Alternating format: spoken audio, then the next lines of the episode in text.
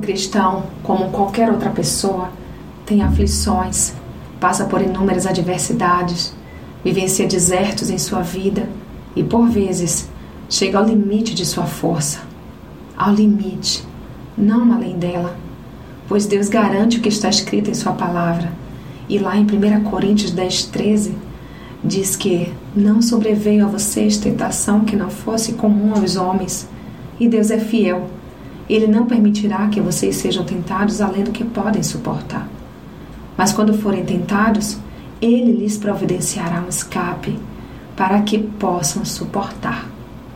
E Ele mesmo nos advertiu sobre as aflições do mundo e nos orienta nele ter paz.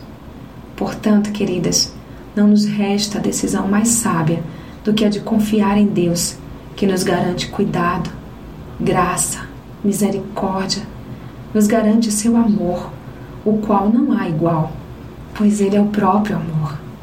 Quando conhecemos a Deus de com Ele andar, entendemos que confiar é dar o passo, mesmo sem ainda ter visto o chão. Confiar é crer que Deus nos conduz a um lugar de profunda paz, mesmo que ao nosso redor haja grandes conflitos.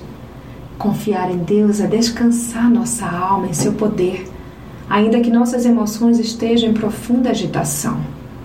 Confiar em Deus é chorar aos seus pés e sentir suas mãos enxugar nossa face, enquanto sentimos seu amor a nos guardar, fortalecer, e sua voz a nos dizer: Filha, você não está só. Conheço teus problemas, conheço tua vida, contemplo teu coração Confiar em entregar-se plenamente ao Pai e sentir paz recostadas ao seu peito. Confiar em andar na contramão do mundo em obediência a Ele, somente porque sabemos que mais forte é quem está em nós e nele não há outro fim, senão a vitória. Não vejo outra opção para nós que cremos em Deus senão confiar, pois Cristo já nos deu vitória sobre a morte.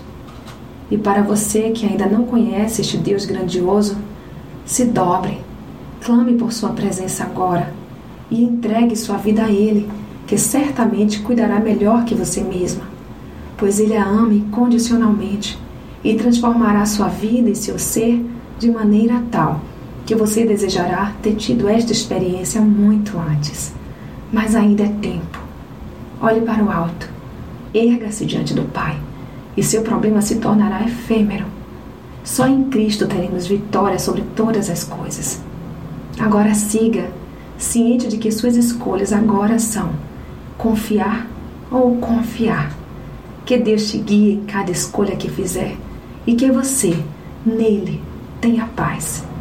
Sou Sayonara Marques e minha página no Facebook é Despertar da Mulher Sábia. Fique na paz de Deus.